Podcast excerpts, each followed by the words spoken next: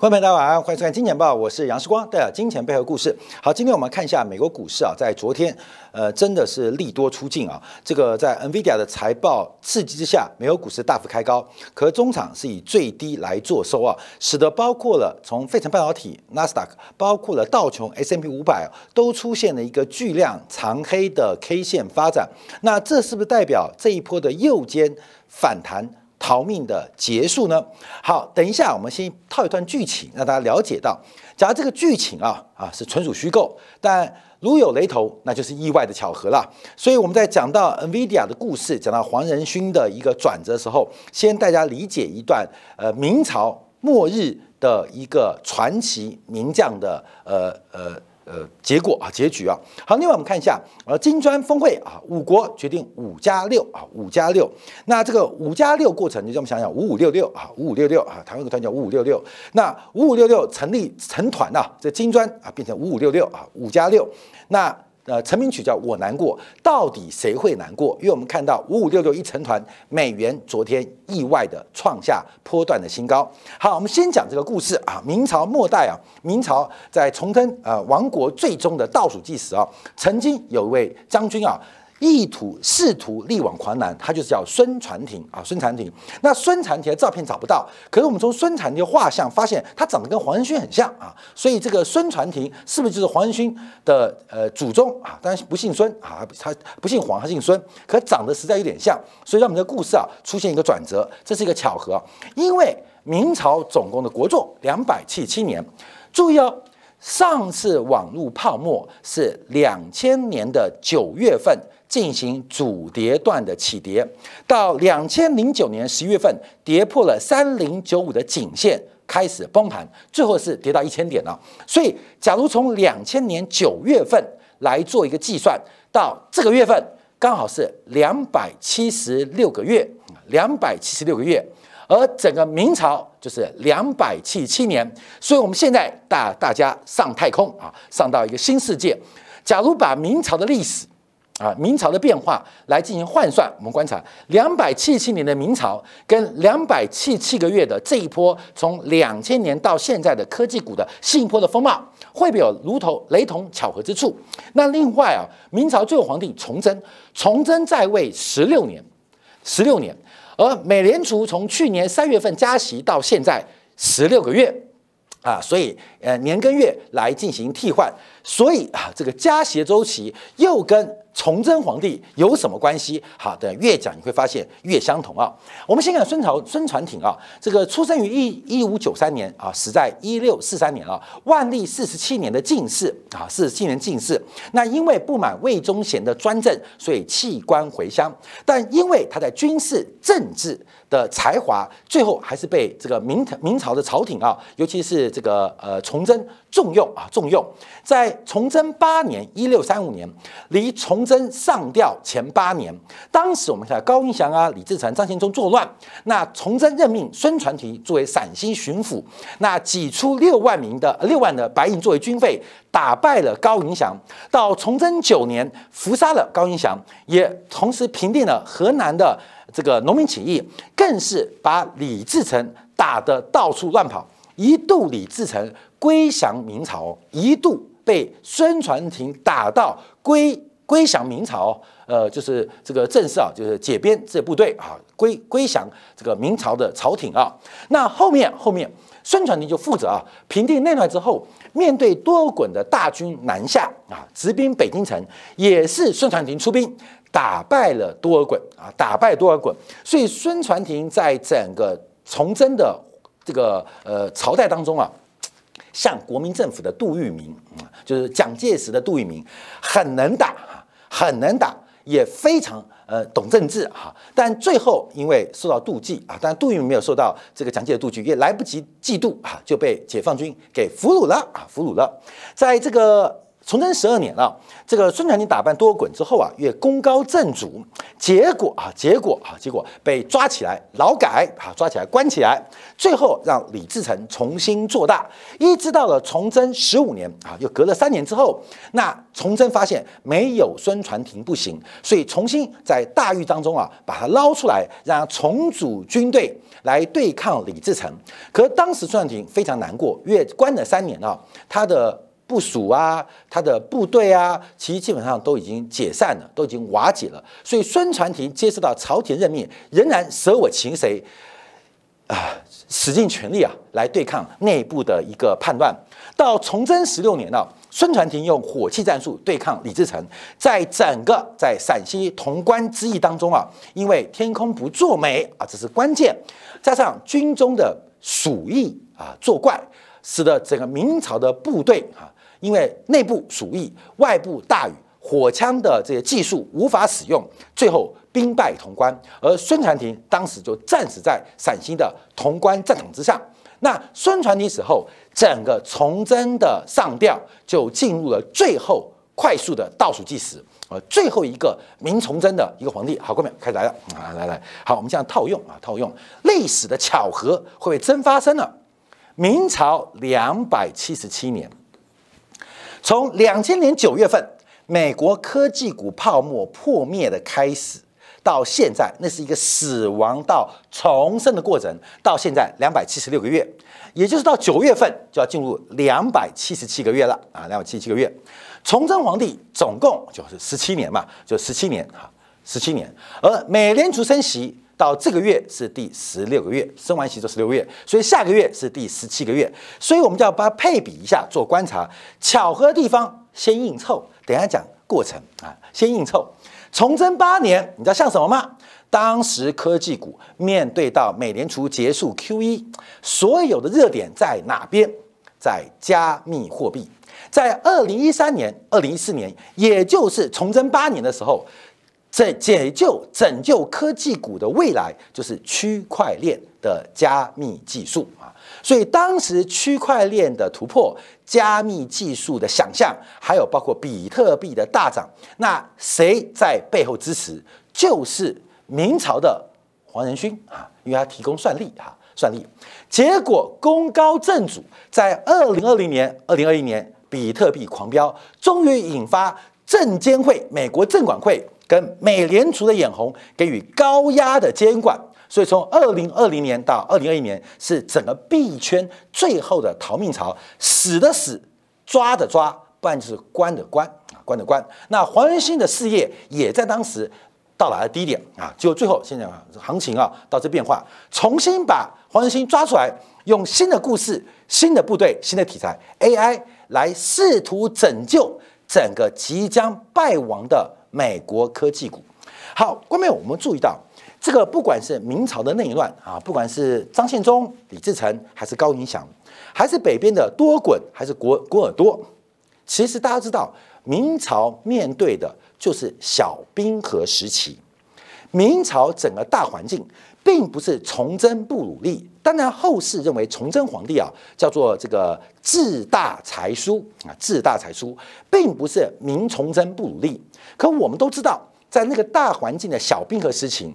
北方的满人，北方的蒙古人，因为生活的压迫，这个小冰河时期，我跟你讲，这个寸草不生，为了生活，为了生命的延续，被迫南下。所以南下的，往下的是空军嘛？明朝是往北打，是往上嘛？是多头。为什么最后空头打败多头？我们知道。在明清之争当中，是因为小冰河时期对于北方北方的压迫，对于南方气候的转变。那现在有没有小冰河时期？当然有啊！在金融市场，什么叫小冰河？就是美联储的高压、高息跟紧缩啊，这个。被迫使得空军一定要南下。我们看现在养老金，看现在保险公司纷纷抛弃了股市的部位，来转进债券的筹码。这不就是一个股市的小冰河时期吗？现在美联储，呃，现在目前美国失业率已经突破百分之二了。台湾的美元定存百分之五点二七，美国十年期公债超过了百分之四。不管看短的、看中的、看长的，都觉得明朝没救，你知道吗？都觉得明朝没救，满人好威。那八旗有货币基金，有国库券，有短天期国债，有长天期国债，全军出发，试图进逼股市啊！所以，我们从孙传庭的故事来看到，他虽然给明朝最后的股价带来极大的支持，甚至一度让明崇祯转危为安，但最终的结局，孙传庭输给谁？他不是输给李自成，他也不是输给多尔衮，他输给小冰河时期，输给小冰河时期的气候灾难，输给小冰河的暴雨，输给小冰河的干旱，输给在暴雨跟干旱之后出现的鼠疫。所以大环境从来没有英雄造时代，都是时代造英雄。黄仁勋的角色很像是美国股市多头的孙传庭，他用极大的盼望。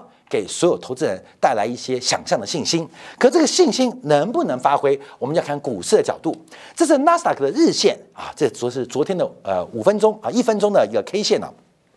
昨天啊开高走低啊，整个大盘从高点低点就刷出了超过百分之二的震荡，但是最高点开盘，最低点收盘。那我们现在要观察，因为因为在崇祯之前的万历年间啊，崇祯这崇祯啊十二年了，不要万年，在这边。做了一个很大的头部啊，做了一个很大头部。现在孙传庭的出手就这一段啊，重新复出，因为前面是矿机嘛，嗯，现在是它的 AI 复出嘛。我们看到在昨天的这一颗巨量长黑，从纳斯达克指数观察，它是不是把这一波的右肩给做出来？这从日线角度哦，假如更长线观察，相对于二零二一年年底。两年前的年底的高点一六二一二，这更像是一个逃命坡，因为这一波的反弹来到上一波的颈线位置，戛然而止，嘎嘎叫啊！谁在嘎嘎叫？黄仁勋嘎嘎叫，黄仁勋的老祖宗孙传庭嘎嘎叫，并不是崇祯杀的，而是最后战死在商场，被谁战死的？被小冰河时期，被真实利率，被美联储的紧缩。它代表的有多滚滚很多等等人给干掉，所以昨天的开高走低啊，我们用孙传的故事，我为什么要这样歪扯啊？看到没有？历史很多周期啊，表象都不一样，但它的本质内涵相同。因为周期为什么发生？一个是社会大自然的周期，一个是人性的周期。这两个周期透过时间的叠加产生了。化学作用形成了一个更大的周期出现，所以我们常常不能解读，不管是周金涛的周期，还是有很多美国的各式各样的周期，很多经济学家周期，这些周期都在发生，它的表象都不一样，可是本质都一样，所以我们这次要观察。会不会？这个四百年前的孙传庭谋作就落在这一次的黄仁勋身上？同样，我们看一下费城半导体指数，让大家了解到，因为这边是日线，这边我们拉的是月线，我们拉月线。那月线有点恐怖啊，因为八月份剩下最后几天了，目前月线是一个长黑的格局哦，而这个长黑跟七月份的高点跟六月份的转强刚好跟。去年年初跟前年年底相互做呼应，相互做呼应，所以费城半导体指数出现的人生两个高峰，就如同我们刚才提到了，明末孙传庭的人生也曾经出现两个高峰啊，两个高峰。所以目前这个两个头部会不会成型，形成一个 M 头的压力，那就要从九月份来做判断。所以我们在这边观察啊，这个利多不涨或利空不跌。这个利空不跌就是买点，利多不涨就是卖点啊！所以每一次我们抓呃行情的转折，预判宏观经济要在市场发生一个变化，会发生一个作用，就要看利空不跌或是利多不涨。所以 NVIDIA 不仅交出第二季优异的财报，也对于第三季交出极为盼望、极为亮丽的财测哈，利多不涨啊！利多不涨，所以这个利多不涨，伴随它的位置，大家要特别观察。所以孙传庭打败了多梗，不要开心，因为多梗不厉害，打败之后他就死掉了。可多滚为什么后继有人啊？多滚没死掉，多滚还活着，是皇太极死掉，皇太极不是这个孙权杀的，是因为后继有人。为什么生生不息？为什么空军生生不息？因为空军有小兵和实行做保护，除非你能改变大自然，你除非能够改变美联储。鲍威尔在今天杰克森后那个杰克森洞那个洞里面要发表讲话，那到底在洞里面？会有什么样的一个景象？我们就要特别做观察跟掌握。所以目前我们看到，从直日倒挂的收敛，戴维斯双杀已经启动哦，就从七月份开始啊。那我们另外观察，从金铁杆的订阅数量，更可以准确预测这次的高点出现啊。下次我们等到这个周期循环之后，跟大家分享，因为金钱豹呃是全华人财经节目当中。呃，流量是最大的啊，每天日更都可以维持在平均每一集十万的流量，所以用我们收视率做指指数的观察，其实非常非常精准。那后来我们开创了金铁杆的订阅服务，金铁杆的数量更是股市的重要指标啊，重要指标。所以未来我们会。听推出啊，这个呃呃呃呃呃五大郎的会员等级，让你优先分享到金铁杆每天的即时数量啊，这个让你知道五大郎的等级啊。好，我们看这是美国股市的变化，从倒挂的收敛，戴维斯双击的开始，再到最后 AI 的泡沫，这个黄仁勋啊，就像是这个我们讲。呃，最后的一集啊，是不是拉了 AI 出了全部？等一下，我们在进展部分，我们就要看一下美国除了 AI 之外，你可能不知道很多的龙头股跌到歪掉。道琼成分股也是全球最大的运动鞋品牌 Nike，已经连跌十一天，是不是？连跌十一天。好，那迪士尼、米老鼠，它家的股价。已经创九个月新低，所以大家被黄仁勋的 AI 神话掩盖，九年新低啊啊！不久，米老鼠真可怜啊，灭鼠鼠疫，所以我们看九年新低，所以黄仁勋的 AI 神话其实不能掩盖。整个明朝覆灭的必然结果好，等一下，今天部分我们做补充。好，我们接下来继续补充这个消息，就是金砖国家会议在昨天正式结束。那这次金砖国家，我们在前天做这个专题啊，因为这是个系统性变化。我们常讲枢纽平台跟生态系嘛，我们关系的枢纽是一个题材，平台的产生啊，苹果是个平台，亚马逊的平台，阿里是个平台，另外生态系更重要。所以枢纽是孙传庭，平台是崇祯年代。生态系是小冰河时期还是太阳黑子的活跃期啊？这个影响到我们的人的生活结构。那金砖国家会议它不是枢纽，它也不是平台，它更是一个生态性的全新的打造。它可能是一个新生态系，它也会对旧有生态系带来一个威胁或破坏。所以这一次金砖国家，我们在会议开始前就分成两个重点：第一个是金砖五国，中国、印度。俄罗斯、巴西、南非五国会不会扩编？会不会再叫人？啊，另外第二个问题，金砖国家会议会不会对于金砖货币、哈金砖国家央行的成立或推行有巨大的表态？一个有没有金砖货币？第二个是金砖国家会不会扩编？是这次会议观察的两个重点。当然，金砖货币的产生需要一点时间来慢慢酝酿跟准备。可是，金砖国家的扩容在昨天就发生了，一共纳入了六个国家，就原来五国加上这个昨天宣布纳入六国。组成了五五六六的团体啊，五五六六的五加六嘛，五五六六包括了沙特阿拉伯、沙特，包括埃埃及，包括阿联酋、阿根廷、伊朗跟伊索比亚，一口气是五加六的国家，五加六国家。好，我们先看一下这个五加六，就使得金砖国家扩编到十一个国家，而这十一个国家人口数已经超过地球的一半啊，地球一半。可各个国家有各自的问题，有各自发展的盼望。可是为什么会加入这六个国家？阿联酋啊，这个伊朗跟沙特阿拉伯，从这次金砖国家扩编，光是海湾国家就增加三个啊，增加三个原物料原油国家。我们先看啊，金砖国家产油的国家，基本上巴西、俄罗斯加这三个，基本上已经过半哦，将近将近要过半哦。所以这个投票权呢，将来石油市场的生意是不是新的一个正主之后出现？可是比较意外的啊，是包括伊索比亚加入。另外，埃及加入，还有阿根廷加入，所以这个加入啊，就让彭博社开个笑话。好，彭博社讲什么？因为彭博社代表美国嘛，金砖国家只不过是一个毫无意义的缩写词。彭博社报道，他怎么解读这次五加六？因为他说，令人费解的不是纳入印尼啊，印尼像印度尼西亚，印尼一个大国嘛，反而纳入的阿根廷跟伊索比亚，而且好像最是和好的沙特跟伊朗。其实，在彭博社美国的眼光有点看不懂，为什么会把阿根廷拉进？更重要是，怎么把伊索比亚给拉进来？那伊索比亚代表非洲力量，可是你把埃及给带进来了，为什么南南的非洲有南非，北的非洲有埃及啊？为什么把伊索比亚拉进来？这彭博社说看不懂。那阿根廷的 default 等级仍然存在。为什么要把阿根廷拉进来？那沙特、伊朗拉进来，你们是要创造更大的和平和解，还是要创造更大的纷争？所以彭博社的解读，在美国观点啊，他认为，他们认为这只不过是个愤世嫉俗的权宜之计，增加贸易经济技术跟军事上的议价能力，讨论是议价能力。继续需求跟美国跟欧洲的交易，好，这就是我们要观察的一个重点，这是彭博社单方的讲法跟看法。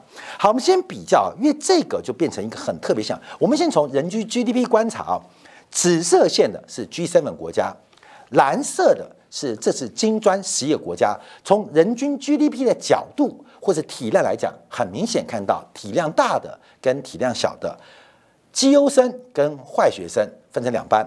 什么叫做绩优生、坏学生？我们从国家主权评点可以看得出来啊。这个从性评的角度，其实 G7 啊评分嘛，我们都读过书嘛。你是 A 还是 B 还是 C 还是 D 啊？D 就是当掉要重修了，C 其实就快不及格了。A、B、C，我们看到 G7 啊，在国际性评架构当中，全部是优等生。好，那你会质疑啊？那性评机构是这些西方国家所创立的，那难道金砖五国没有性评公司吗？有啊，金砖五国哪一国不提到自己的信评公司被自己给灭掉？观众懂意思吗？美国人常常不知道这金砖五国那其中的大国干嘛。我最近看到一个这个大陆的财经网红啊，凡凡是讲印度啊，凡是讲印度啊，二零二五印度制造被美国打击。这个印度啊，啊，关明这导游我觉得不要要置换一个关键词啊，印度啊，印度，这个印度自己有在线公司。再品信品公司本来做的不错，就被自己给灭掉。这个印度啊，之前啊有自己的这个资讯揭露系统，像万德啊，万德，印度的万德啊，印度万德，本来是挑战美国的彭博，结果印度万德被自己给灭掉。所以美国常觉得很奇怪，本来要上场打敌人啊，美国是个拳手，背后有金主，上场要拳击了，就准备上来的挑战者被自己的金主勒死在厕所里面。嗯，我赢了。我跟你讲，过没有？你不要怪这些性评机构是西方的哦，因为印度的性评机构都长不大，活不了，都被自己的金主跟妈妈勒死在厕所里面。不是只有性评哦，包括的投资银行哦，包括大型的生态系哦，都把自己给勒死在这边。我们作为一个财经政治呃跨领域啊，就是就是呃横横杠啊，这个这斜杠的节目当中，我们常觉得很意外，哎哎。怎么挂了？怎么死了？还不是美国杀的？是自己印度妈妈把自己也杀掉啊！所以我们看到这新闻机构就不要评论了啊！不要去说都是美国的，因为那你印度的信评公司呢？嗯，你自己干掉，你怪人家？你什么不公的信评啊？对不对？什么不成的性评啊，不都被你自己干掉吗？你怪人家穆迪惠誉给人家评的那么高，你自己的信公司什么死的？是被穆迪干掉的吗？惠誉干掉的吗？不要干掉的吗？不是被你自己妈妈爸爸干掉的吗？好，所以性评的问题大家不要讨论哦。我们知道粉丝会跟我们抬杠啊，所以粉丝抬杠说世光你存那么多美元，你难道不是要缴税吗？废话，当然缴税，我缴的税超出很多很多很多。你看病。呃，这调整完，你要去看病，你看病的钱我出不少，我健保费二代附加健保费交很多，所以有些有人有病啊，没关系，我给钱你去，你去医。还想挑战我们小朋友们在大陆，那就是真实存在，这是物理存在哦，不是想象存在。好，我们看新闻机构啊，新闻机构，好学生集成一班叫做升学班，那这次金砖五国变成放牛班啊，大家知道都在这，你看蓝色嘛，什么 C 的啦。C 就算了啊，就一个 single C，还有 B 的啦啊，B 的乱七八糟一堆了，但只剩下呃大陆沙特阿联酋基本上还在 single A 或 double A 等级，所以一个是升学班，一个是放牛班。放牛班打得过升学班吗？我觉得有可能打得过。但假如放牛班还是想用西方那套制度来模仿，你是不可能打过升学班的。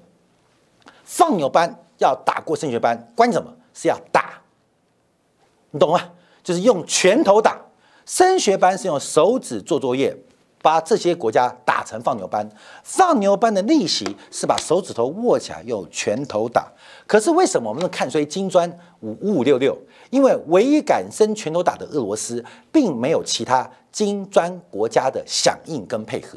也就是这群放牛班心中还有个美好盼望，想跟升学班一样，呃，书读得好人就帅，书读得好人就漂亮，他还做这个幻想哦。可是你们不可能。会升学班的读方式，又不敢把食指伸变成拳头打升学班的，所以放牛班的宿命我们很悲观，很悲观。尤其放牛班很多耍老大但看不到做老大的人，很多耍老大但看不到做老大的人。我们举个例子，就是一个巴体的国家叫做巴基斯坦。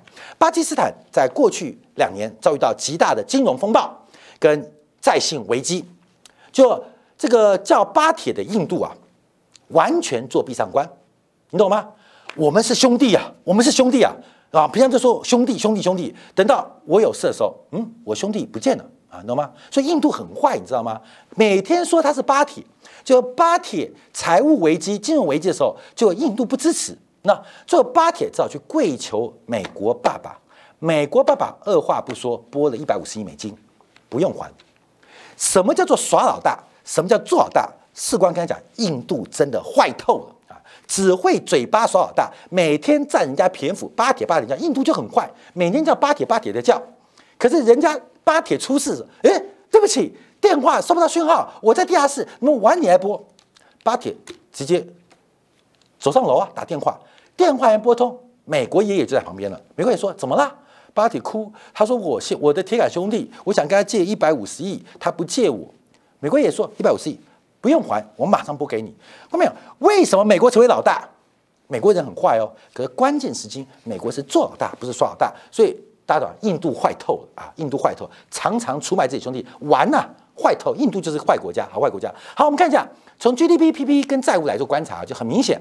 哦哟，G7 的国家债务就高了。哎，有人就来说是，你看啊，这些 G7 的国家啊，基本上债务啊，这个都是呃非常非常多。但你看。啊，这个金砖五五六六，你看印度为例啊，印度为例，你看债务就很少。后面你要知道，在资本主义时代，能借钱的是高手嘛？台湾欠钱欠最多的，不就是那个要选总统的郭台铭吗？你懂吗？郭台铭集团、红海集团全部加起来，欠银行数以兆计啊！借钱，你能借得到钱，是一种能力啊，是种能力啊，不然你叫伊伊索比亚去借借看，哎，伊索比亚债务好低哦。他是不想借还是借不到啊？我们看了阿根廷，阿根廷是不想借还是借不到？我们看这个最坏万恶之国美国，他是不想借还是大家抢着借给他啊？各位，这个再问题啊，所以我们讲这个金砖峰会跟金砖国家能不能把手指头握起来变拳头，敢不敢打才是关键。不要废话，不要讲价值观，不要讲 GDP，不要讲性平。坏学生就要靠拳头，而这个拳头每天都么挥手，你知道？挥手，呃，敬礼，呃，挥手，敬礼，挥手，关从来不敢握起来。所以为什么我们对金砖国家啊，这个感觉比较悲观啊，比较悲观，原因在这边啊，所以不可能啊，不可能有什么发展。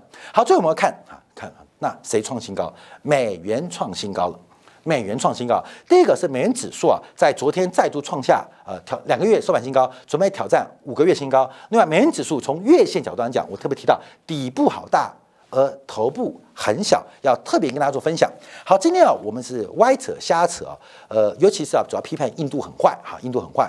其实从国际政治的现实、跟价值观的竞争、跟整个生态系，不是嘴巴说而已，真实能不能做到？才是我们关键的理由。而以印度为例，它是资产端出事，但以万恶的美国，它的负债端即将撑不住。一个是资产端的问题，一个是负债问题。到底资产端、负债端同时引爆，会对于市场有多大的一个影响？请观众要特别的谨慎跟留意。好，休息片刻，我们回来讲一下万恶的美国，因为万恶的美国鼠，美国老鼠创下九年新低，而 Nike 的球鞋连跌十天。